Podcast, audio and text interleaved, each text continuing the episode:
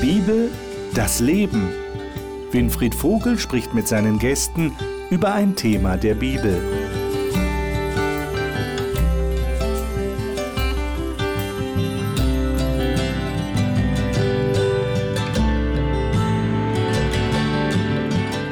Herzlich willkommen zu unserer Talkrunde. Schön, dass Sie dabei sind. Erinnern Sie sich noch an das Thema letzte Woche? Gnädige Zuwendung? Ach, das haben Sie gar nicht gesehen? Dann weisen Sie auf jeden Fall auf die Mediathek hin. Da können Sie alle unsere Sendungen, auch eben die vorigen, auch die von der letzten Woche sich nochmal anschauen oder das erste Mal anschauen. Wenn Sie auch das erste Mal hier dabei sind, herzlich willkommen. Wir freuen uns, dass Sie sich für die Bibel interessieren. Wir haben heute das Thema ein beeindruckender Gott. Und das Thema ist im Rahmen des Gesamtthemas Erziehung und Bildung. Was hat ein beeindruckender Gott mit Erziehung zu tun? Das wollen wir versuchen herauszufinden. Es ist ja wichtig, dass Menschen Vorbilder haben und Christen haben natürlich Gott als Vorbild und Jesus ist auf die Erde gekommen, um uns diesen Gott zu präsentieren. Und wir werden Bibeltexte jetzt lesen in dieser Runde und versuchen herauszufinden, was können wir aus diesen Texten entnehmen, gerade für das Weitergeben äh, einer Vorstellung von Gott an die nächste Generation. Und wie können wir selber als Erwachsene, wir sind ja in einem ständigen Erziehungsprozess bis ans Ende unseres Lebens, was können wir als Erwachsene unabhängig von Erziehung von Kindern und Jugendlichen für uns selber lernen? Ich glaube, das sind ganz spannende Fragen, die wir hier miteinander bereden wollen. Ich habe neue Gäste hier im Studio, die darf ich Ihnen jetzt vorstellen. Renate Feser ist verheiratet und hat drei erwachsene Kinder. Sie ist ausgebildete Betriebswirtin und engagiert sich in ihrer Kirchengemeinde. Sie sagt, der Glaube an Gott sei ihr Lebensfundament und ihre Freude. Kathi Godina ist verheiratet und hat eine erwachsene Tochter. Sie ist Beratungspsychologin und begleitet unter anderem Menschen, die Gott näher kennenlernen wollen. Sie sagt, sie liebe es, die Bibel thematisch zu durchforsten. Stefan Petersen ist als Sohn dänischer Eltern in Hamburg geboren und in NRW aufgewachsen. Er ist verheiratet und hat zwei Kinder. Er ist Lehrer und stellvertretender Schulleiter am christlichen Schulzentrum Marienhöhe in Darmstadt. Fabian Loser Grönroos lebt mit seiner Frau und zwei Kindern in der Schweiz. Er ist Pastor und leitet den Bereich Kinder- und Jugendarbeit seiner Freikirche. Er sagt, die unglaubliche Geduld Gottes und seine grenzenlose Liebe brächten ihn zum Staunen. Vielleicht staunen wir jetzt auch in unserer Runde über diesen Gott. Ich lade euch ein, hm. die ersten Texte aufzuschlagen. Und zwar 2. Mose Kapitel 20, die Verse 1 bis 3. Das ist ein sehr interessantes Kapitel, ein wichtiges Kapitel, weil das ist das Kapitel, wo beschrieben wird, wie Gott am Berg Sinai dem Volk Israel seine zehn Gebote präsentiert.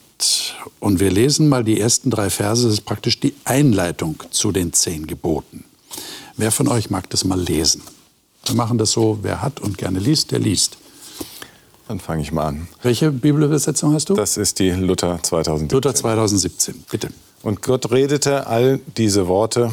Ich bin der Herr, dein Gott, der ich dich aus Ägyptenland, aus der Knechtschaft geführt habe. Du sollst keine anderen Götter haben neben mir. Mhm. Und dann lesen wir noch einen dazu, nämlich 5. Mose 6, auch ein ganz bekannter Text. Ähm, auch unter Juden ein sehr wichtiger Text, das Shema Yisrael, höre Israel, 5. Mose 6, 4 und 5. Fabian, vielleicht kannst du ja, das mal lesen, wenn du es gerade hast. Welche Übersetzung hast du? Schlachter. Schlachter. Mhm. Höre Israel, der Herr ist unser Gott, der Herr allein. Und du sollst den Herrn, deinen Gott, lieben mit deinem ganzen Herzen und mit deiner ganzen Seele und mit deiner ganzen Kraft. Hm. Was für ein Gott wird denn hier vorgestellt? Was ist so euer Eindruck von diesen Texten? Also als allererstes Mal ist er Befreier. Er ist ein Befreier. Mhm. Er hat das Volk aus der Knechtschaft befreit. Okay. Warum war das notwendig? Also klar, sie waren irgendwie in Sklaverei, das war natürlich nicht schön. Warum hat er das gemacht? Also was mich fasziniert auf deine Frage ist, er ist ein Beziehungsgott. Ja. Diese Beziehung, die er eigentlich wollte mit dem Volk Israel, konnte nicht stattfinden, umgesetzt werden. Und darum sagt er, und er möchte sie ja nicht dadurch zurückerinnern, hey, ich bin derjenige und jetzt kann das passieren oder ja, was ich eigentlich möchte mit euch, diese Beziehung wirklich zu leben. Mhm. Also es war in der Situation in Ägypten nicht ja. so möglich. Ja. Und deshalb befreit er sie, um etwas möglich zu machen. Jetzt kommt es darauf an, was soll denn jetzt möglich werden? Das werden wir dann sehen. Die zehn Gebote, was ja die Einleitung dazu ist, die gelten ja nicht nur für dieses Volk damals, sie gelten ja bis heute für jeden Menschen. Ja.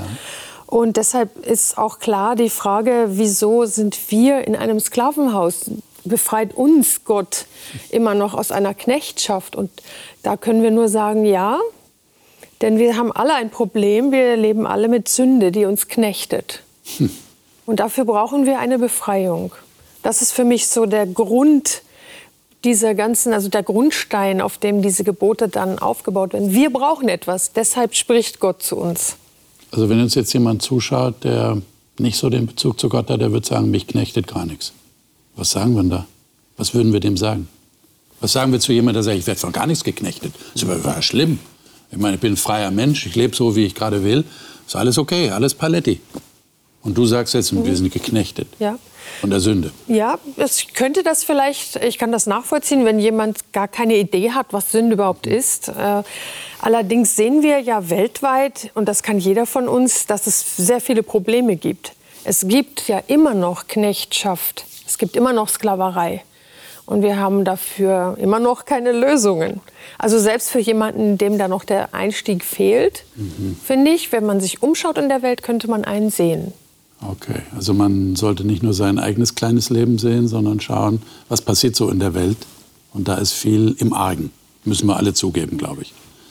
Okay. Der Gedanke auch, dass sich Gott hier als Befreier gleich eigentlich vorstellt, den finde ich sehr schön, weil er sagt damit, das, was jetzt kommt, eigentlich die Gebote, da möchte ich was Gutes für dich damit bewirken. Mhm. Also er hat so eine positive, liebevolle Einstellung gleich äh, durch, dass er uns befreit. Und das kommt auch so schön rüber dann in der Einleitung schon, die er gibt. Ich will das Beste für euch, ich will für euch was Gutes tun, mit dem, was ich jetzt euch gebiete. Wie vermitteln wir denn unseren Kindern und Jugendlichen ein, ein Bild, ein solches Bild, wie du es gerade zeichnest von Gott, der, der also befreit, der sich zuwendet dem Menschen, Viele haben ja nicht so einen Zugang zu einem solchen Gott oder zu einem solchen Gottesbild. Die haben eher so Vorstellungen der Angst vor dem, dem großen Gott, der, von dem man nicht genau weiß, was hat der wirklich vor. Und äh, vielleicht will der mich bestrafen, der schaut genau auf das, was ich tue. Und das ist nicht alles so perfekt, was ich mache, weil ich eben auch äh, ja, gewisse Einschränkungen habe, weil ich vielleicht schlechte Dinge tue oder sage. Wie seht ihr das? Wie, wie vermittelt man so ein positives Bild? Gerade wenn, weil Befreier am Anfang der zehn Gebote steht, äh, ist das für mich auch das, was eigentlich die zehn Gebote darstellen. Die zehn Gebote stellen keine Knechtschaft dar, sondern die zehn Gebote stellen eine Befreiung dar. Das mag auf den ersten Blick ein bisschen widersinnig erscheinen, dass äh, Gebote für Freiheit da sind. Aber ich glaube, äh, wenn wir keine Verkehrsregeln in Deutschland hätten, würden wir uns auf den Straßen nicht besonders frei fühlen, glaube ich. Also äh, wenn Gott uns Regeln gibt, wo, wie unser Zusammenleben besser funktioniert, dann ist das eine Befreiung. Und das kann ich natürlich auch in der Erziehung äh, vermitteln. Ich kann versuchen, irgendwelche Gebote und Regeln aufzustellen. Ich kann aber auch erklären, wofür Gebote und Regeln da sind. Okay. Zur Befreiung, zum besseren Miteinander. Das wäre also so nach dem Motto, äh, ich sage meinem Kind, das, was du jetzt als Einschränkung erlebst, gibt jemand anderem Freiheit. Wäre das so die Idee? Teilweise dem anderen, teilweise aber auch mir selber. Okay.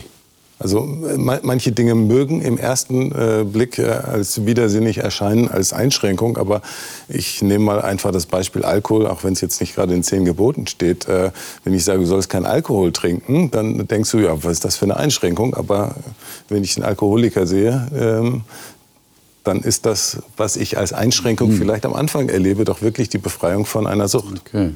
Okay. Vielleicht können wir das noch mal gedanklich kombinieren mit dem Text aus dem äh, zweiten Mose.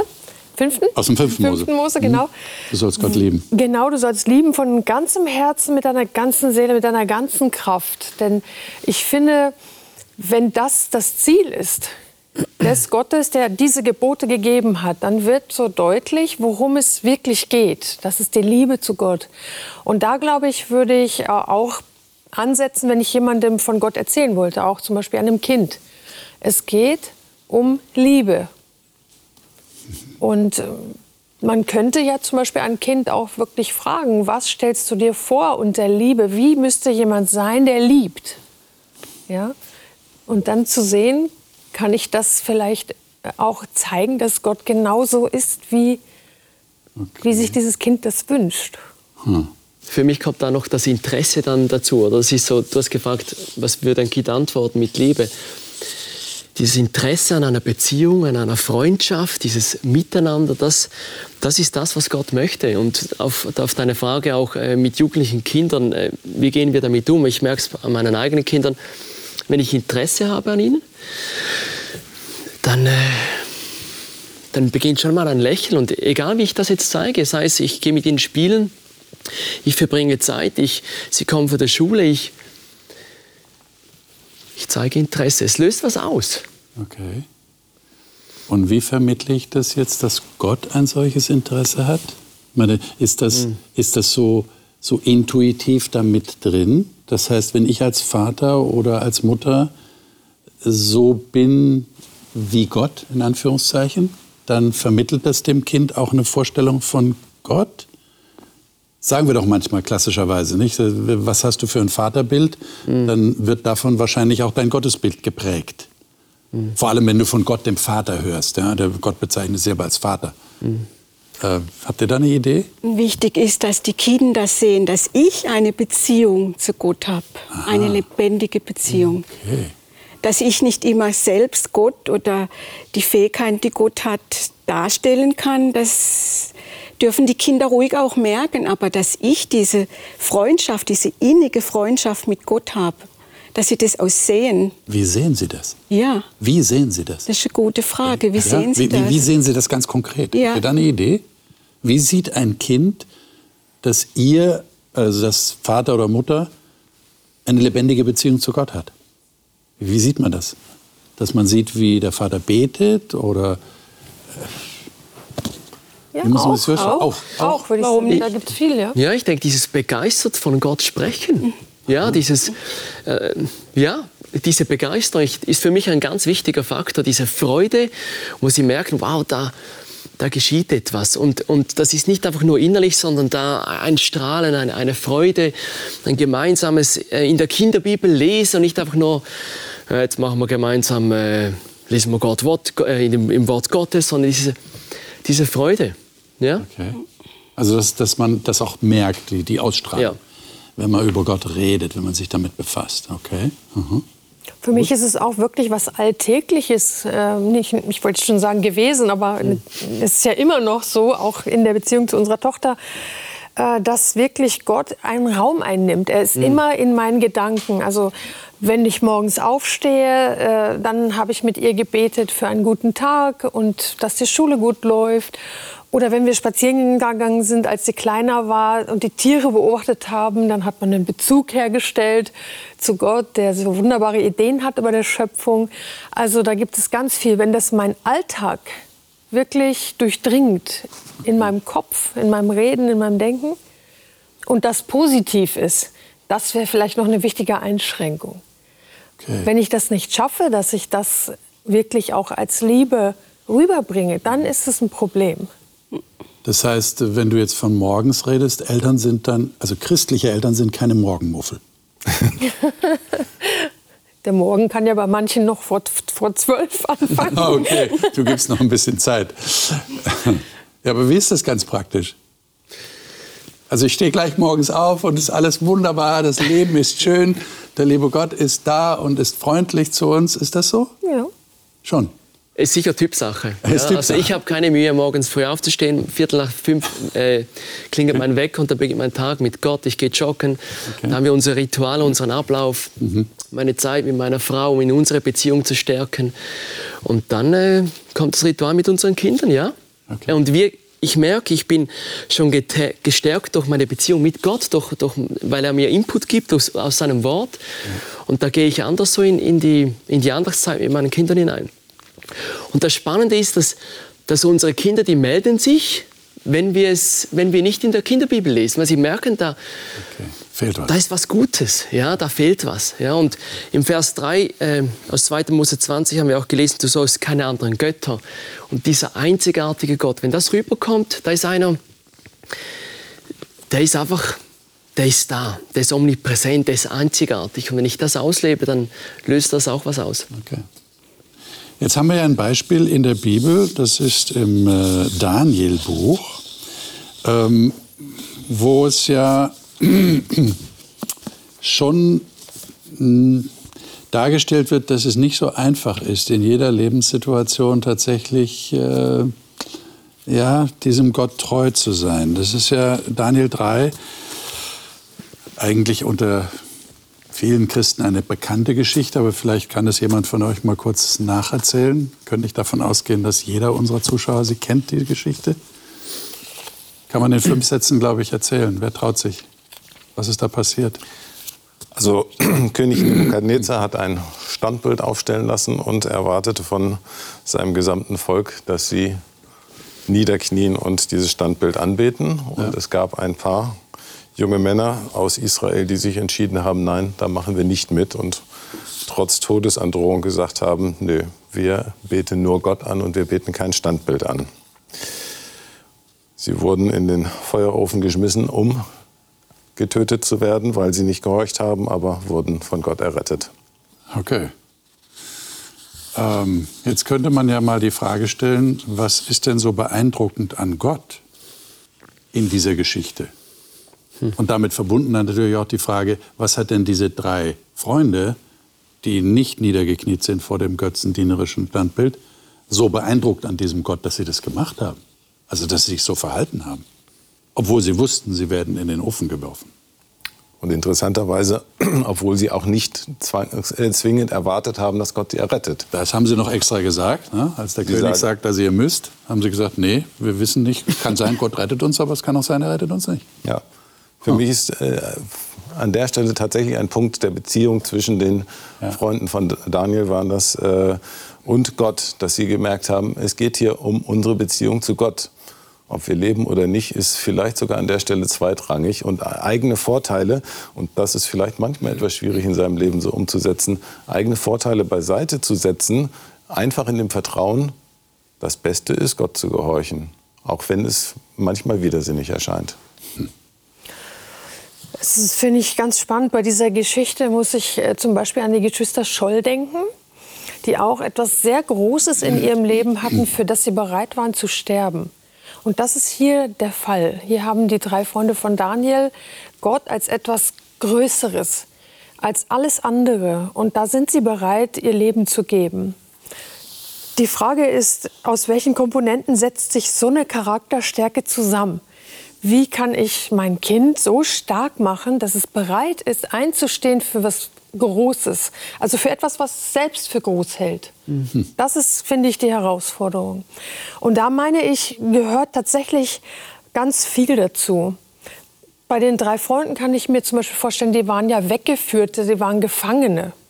Die waren nicht zu Hause, entrissen wurden ihrer Heimat und hatten eine schwierige Situation. Die haben wahrscheinlich schon sehr viele Erfahrungen mit Gott gemacht, die ihnen gezeigt haben, wenn es wirklich darauf ankommt, dann habe ich Gott. Okay. Und das macht stark, glaube ich, also in Bezug auf das, an was man glaubt. Mhm. Ich meine, äh, ihr seid ja jetzt christliche Eltern, alle von euch. Mhm. Und ich nehme an, ihr habt diese Geschichte auch schon mal mit euren Kindern irgendwie mal, seid ihr durchgegangen. Das ist eine sehr beliebte Kindergeschichte auch. Ja, ich meine, ist ja toll. Ja. Fallen die drei da in den Ofen und dann ist da plötzlich ein vierter Mann und sie werden gerettet. Man riecht noch nicht mal Brandgeruch an ihnen. Das ist ja toll. Für Kinder sehr eindrücklich. Wie vermittelt ihr oder habt ihr euren Kindern vermittelt, dass es auch, wie soll ich jetzt sagen, ich traue mich ja fast nicht, das zu sagen, auch gut gewesen wäre, wenn er sie nicht gerettet hätte. Versteht ihr, was ich meine? Wir wollen ja immer Geschichten mit Happy End. Das ist eine, das ist eine Geschichte mit Happy End. Aber was ist, wenn es kein Happy End gibt? Habt ihr da irgendwie eine Idee, ja, wie man das vermittelt? Interessant ist hier ja eigentlich schon die Frage, warum lässt Gott das zu, ja. diese Prüfung, ja. die auf diese jungen Männer zukommt. Und Da können wir unseren Kindern vielleicht doch vermitteln, dass Gott ein Ziel immer hat, wenn er was Schlechtes zulässt im Leben oder was Schwieriges.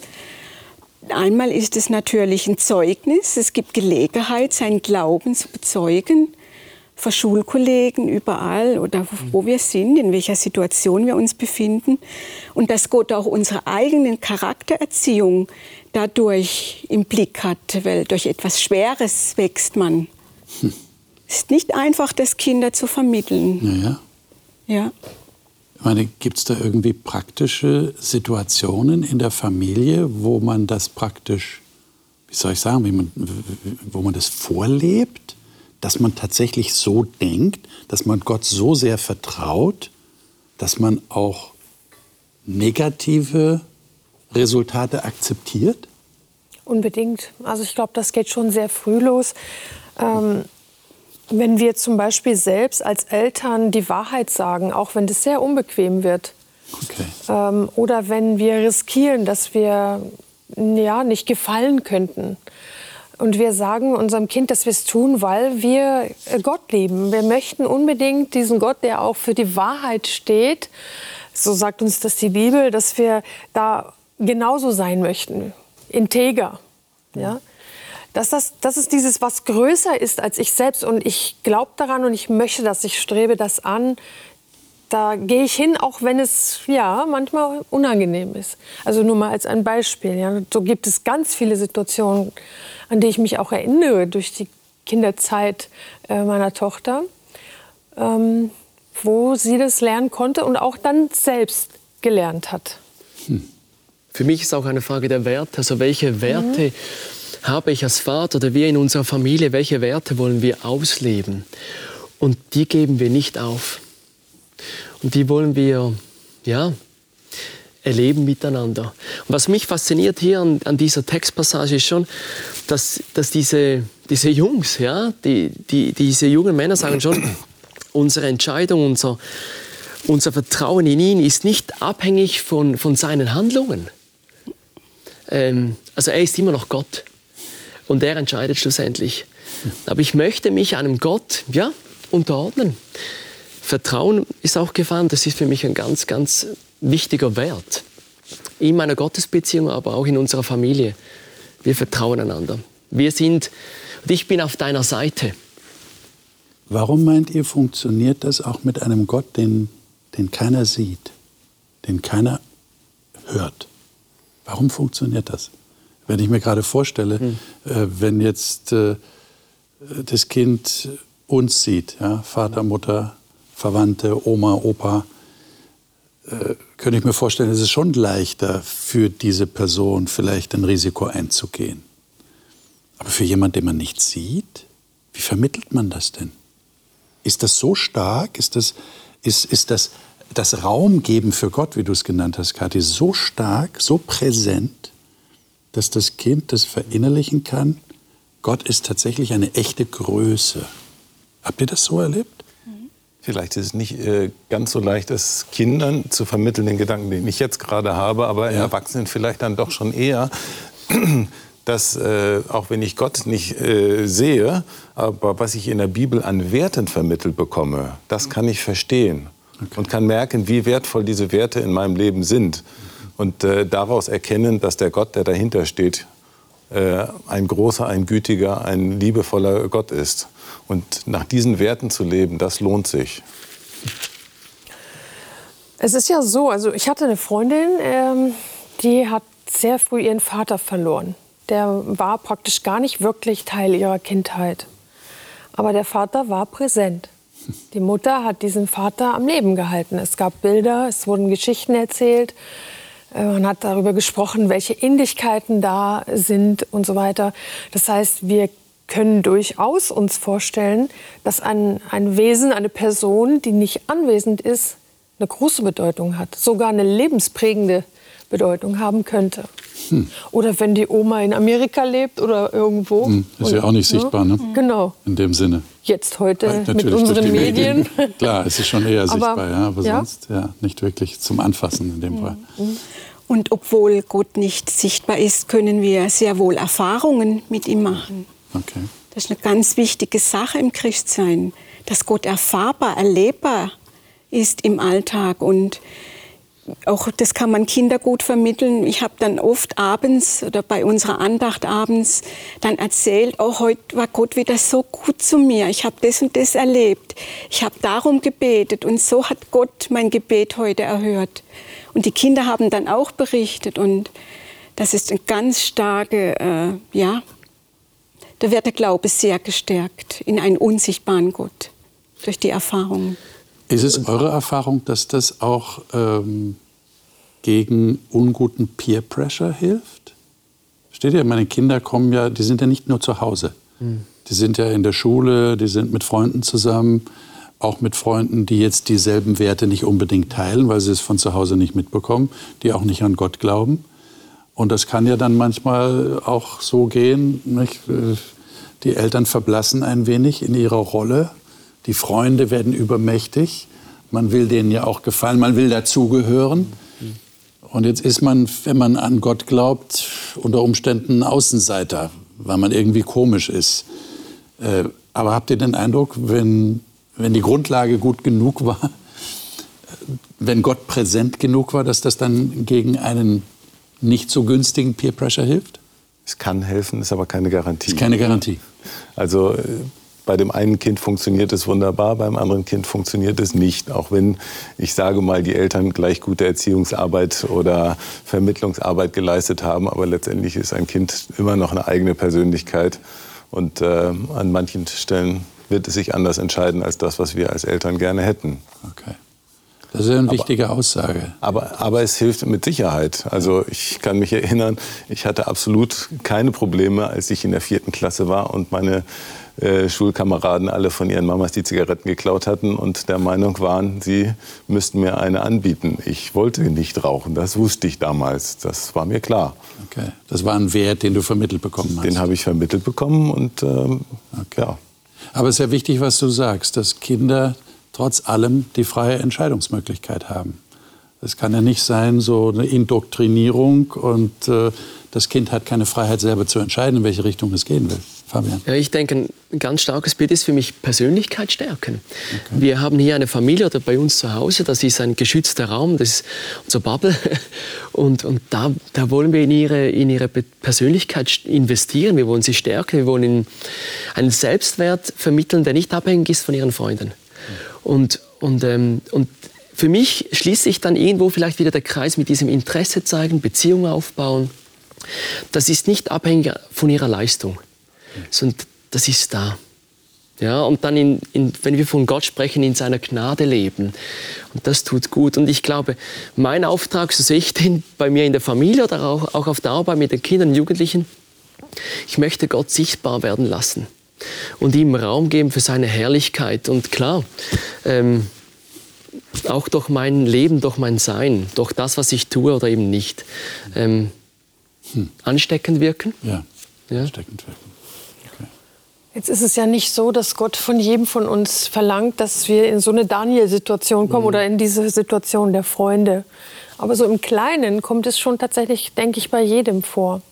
Und da meine ich auch, gehören ganz viele Dinge dazu, um so einen Druck auszuhalten. Das ist die Persönlichkeit tatsächlich, die ist ja auch sehr unterschiedlich. Mhm. Das eine Kind schafft das von Natur aus praktisch, ist viel mutiger als ein anderes. Ja, das andere versteckt sich vielleicht eher hinter dem Bruder oder der Schwester. Das ist auch total okay.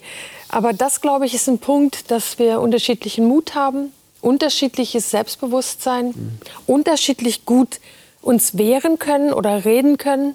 Ja? Äh, und das macht ein ganzes Paket. Und dann natürlich eben, äh, entsteht bei einem Kind schon früh dieses Vertrauen in Gott oder hat es länger Zweifel? Das gibt es ja auch. Dass es mehr Zeit braucht, um dieses Vertrauen zu fassen. Und da wäre ja auch Begleitung dann ganz wichtig, dass, äh, dass Jugendliche auch mhm. gerade in ihrer Entwicklung begleitet werden.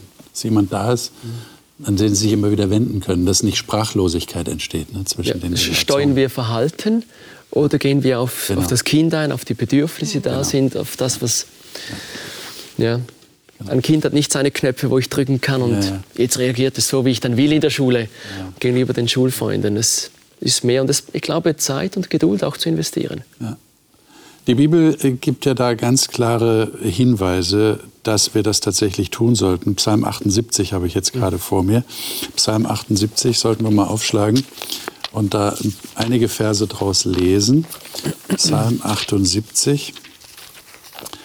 Ähm ich würde sagen, wir äh, lesen mal die ersten sieben Verse aus diesem Kapitel. Wer mag das mal lesen? Renate, hast du es mhm. gerade vor mhm. dir? Höre mein Volk, meine Unterweisung, neiget eure Ohren zu der Rede meines Mundes. Ich will meinen Mund auftun zu einem Spruch und Geschichten verkünden aus alter Zeit. Was wir gehört haben und wissen und unsere Väter uns erzählt haben – das wollen wir nicht verschweigen ihren Kindern. Wir verkündigen dem kommenden Geschlecht den Ruhm des Herrn und seine Macht und seine Wunder, die er getan hat. Er richtet ein Zeugnis auf in Jakob und gab ein Gesetz in Israel und gebot unseren Vätern, es ihren Kindern zu lehren, damit es die Nachkommen lernten, die Kinder, die noch geboren würden, die sollten aufstehen und es auch ihren Kindern verkündigen, dass sie setzten auf Gott ihre Hoffnung und nicht vergessen die Taten Gottes, sondern seine Gebote hielten. Mhm. Also äh, es fällt hier ins Auge, äh, die, die eine Generation soll der nächsten die Ruhmestaten Gottes erzählen. Mhm. Ähm, du hast vorhin erwähnt, Renate, Erfahrungen äh, machen wir mit Gott. Mhm. Äh, wie redet man denn davon? Du, du, sagst, man sagt so am Ende des Tages, Gott war heute gut zu mir zum Beispiel. Ja? Und erwähnt das als Beispiel oder, oder erzählt eine Geschichte drüber oder wie macht ihr das? Also wir haben immer am Abend, wenn wir den Tag abschließen mit den Kindern, machen wir, also wir lesen eine Geschichte aus der Kinderbibel und wir machen so eine Dankbarkeitsrunde. Wofür sind wir dankbar? Und das ist ein Bestandteil. Es tut gut, den Blick auf das Gute zu werfen, auf das, was wir leben durften. Ähm, ja, in unserem Alltag mit Gott, wo wir auch das Wirken Gottes äh, sichtbar werden lassen möchten. Und es ist immer eine ganz heitere und, und, und dankbare Runde. Also wir, wir schätzen es sehr. Klar, wenn wir so die Kinder hören und denken, krass, so, was für eine Perspektive sie auf die Dinge haben. Es bringt uns schon auch zum Schmunzeln. Ja.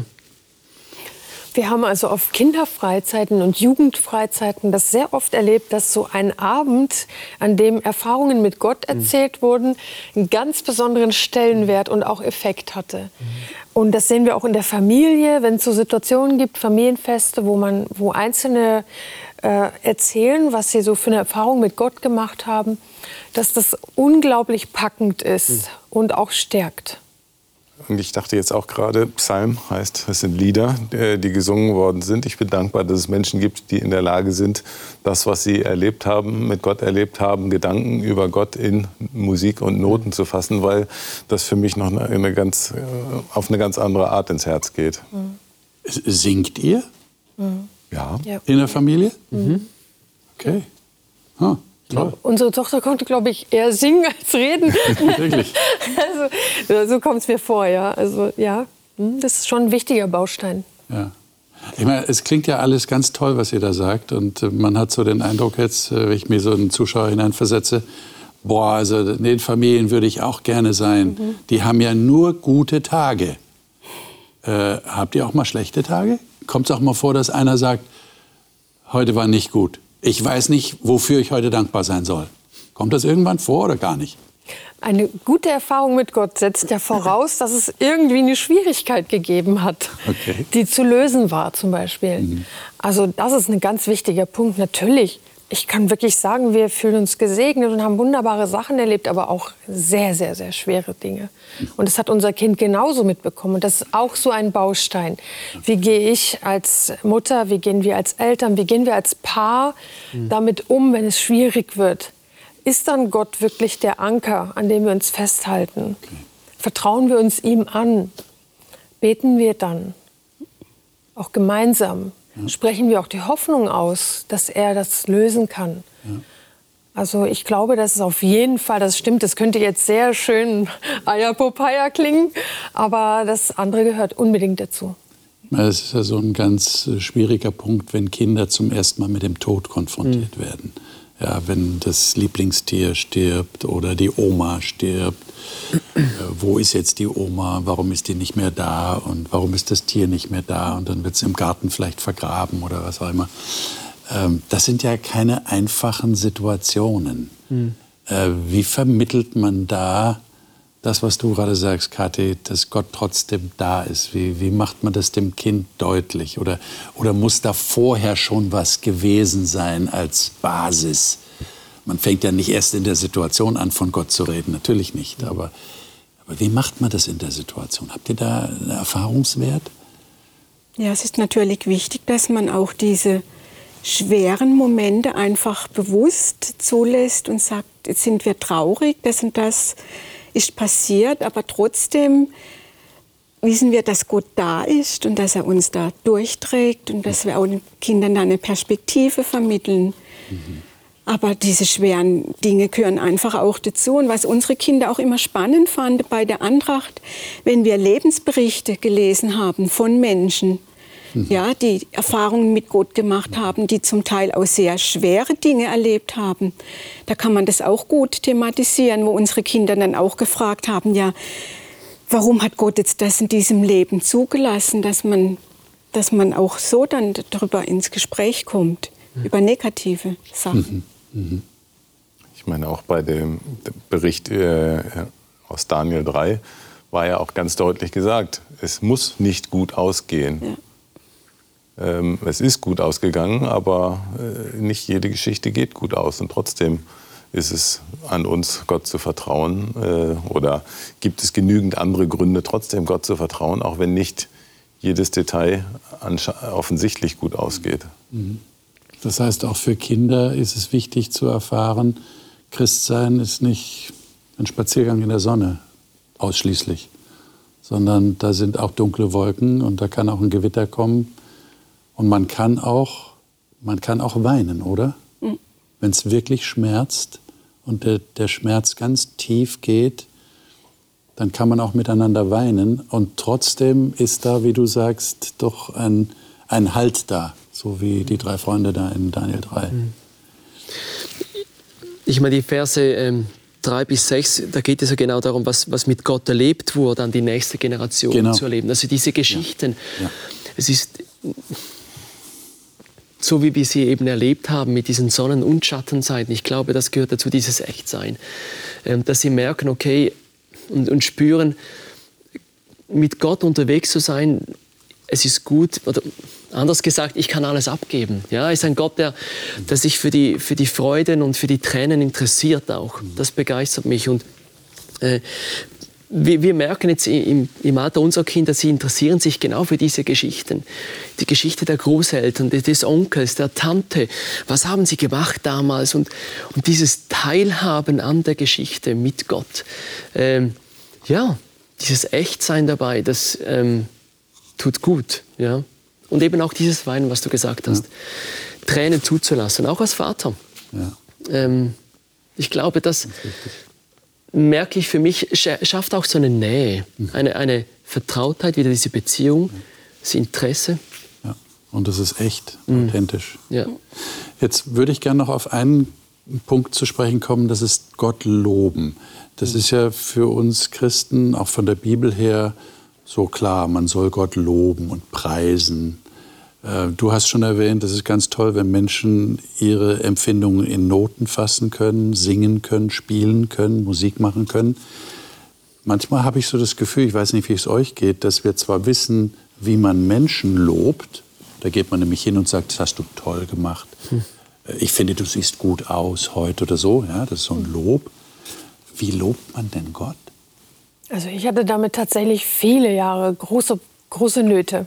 Ich wusste gar nicht, wie das geht. Also äh, Lob, das ist auch für viele von uns so ein hm, Lobhudeleien. Also es hat so ein bisschen manchmal auch so einen negativen Touch gehabt, finde ich. Aber Also für mich ist es schlüssig geworden in dem Moment, wo ich verstanden habe, es geht darum, dass ich eine Bewunderung für Gott zum Ausdruck bringe. Ich kann ja nicht Gott loben, ich kann ja das nicht besser machen als er. Also es ist immer so ein bisschen die Idee, ich lobe für etwas, was ich selber beurteilen könnte. Ja? Mhm. Das schwingt vielleicht mit und macht es so schwierig. Deshalb hatte ich Schwierigkeiten, Gott zu loben. Aber zu sagen, ich kann Gott bewundern und das mache ich und das macht mir immer mehr Freude. Das kann man jederzeit tun und, und überall. Wie machst du das dann? Du, du sagst das einfach Gott, ich bewundere dich? Genau. Oder? Ich sage ihm das und ich sage das auch meinen Mitmenschen, wie, wie wunderschön ich finde, was er gemacht hat. Oder dass ich mir denke, wenn er manche Dinge auf dieser Erde schon so schön gestaltet hat, wie schön wird er selber sein? Also so, das ist äh, so diese Großartigkeit, nach der wir uns ja auch sehnen. Mhm. Das, davon bin ich fest überzeugt. Wir sehen uns nach diesen ganz vollkommenen, wunderbaren Sachen. Und das in Gott zu finden. Geht es euch auch so? Mhm. Macht ihr das auch so? Mir fällt noch was anderes dazu ein, dass es auch ein Teil des Lobes ist, äh, ja, Gott in der Form zu ehren, dass man äh, das anerkennt und danach lebt, was er an äh, Weisheit für uns bereithält. Das ist für mich auch eine gewisse Art des Lobs. Okay. Mhm. Das ist ein guter Gedanke, finde ich. Ja. Das ist eigentlich, das sind ja nicht nur Worte, sondern es sind auch die Taten, die dann Mhm. Denn äh, was, was ist das Ziel von Lob? Das zum, zum einen ist es natürlich, äh, dass Gott sich darüber freut, dass wir äh, ihn loben. Mhm. Aber das andere ist natürlich, dass auch unsere Umgebung irgendwas von diesem Lob mitkriegt. Das finde ich weiß nicht, ob noch wichtiger oder nicht, aber äh, wenn ich äh, merke, was Gottes Weisungen, wie, wie wertvoll und, äh, und die Werte sind und die lebe und jemand anders das sieht, dann ist es genau, dann merkt er, zumindest wenn er merkt, dass es äh, Gottes Werte sind, wie groß der Gott ist, der hinter diesem ganzen System, Religion und letztendlich dann auch hinter der Welt steht. Ja. Ich meine, Gott braucht unser Loben nicht, ganz ehrlich. Denkt nicht, okay, wir loben. Und der, oh, wow, ah, das, das war ein guter Tag, Fabian, das hat mir gut getan. Jetzt weiß ich, ähm, die Woche, die kommt gut. Ja, also, mein Gott, der ist, der ist viel größer, der ist allmächtig. Ja? Ich glaube, es tut etwas mit mir, mit meinem Umfeld, was auch gesagt wurde. Dieses Staunen über ihn, das ähm, schafft bei mir mehr Tiefe, auch über diesen beeindruckenden Gott. Ja. Liebe Zuschauer, vielleicht ist das eine gute Anregung für Sie, denke ich mir jetzt. Äh, versuchen Sie das mal. Es kommt immer darauf an, wie beeindruckt bin ich tatsächlich von diesem Gott und, und kommt das wirklich aus meinem Herzen heraus. Und wir haben gerade gehört, das, das tut mir selber gut, wenn ich Gott lobe. Und es tut anderen Menschen um mich herum gut. Das ist positiv über Gott denken. Und es gibt genug Gründe offensichtlich, in der Bibel haben wir gelesen, aber auch in unserem eigenen Leben, positiv über Gott zu denken und zu reden.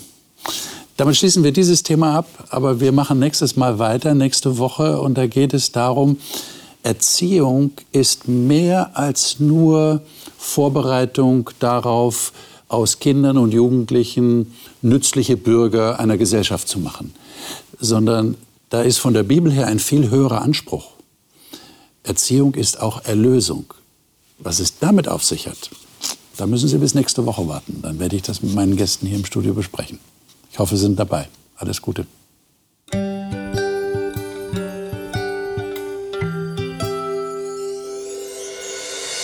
Sie hörten auf Hope Radio die Bibel, das Leben mit Winfried Vogel und seiner Gesprächsrunde.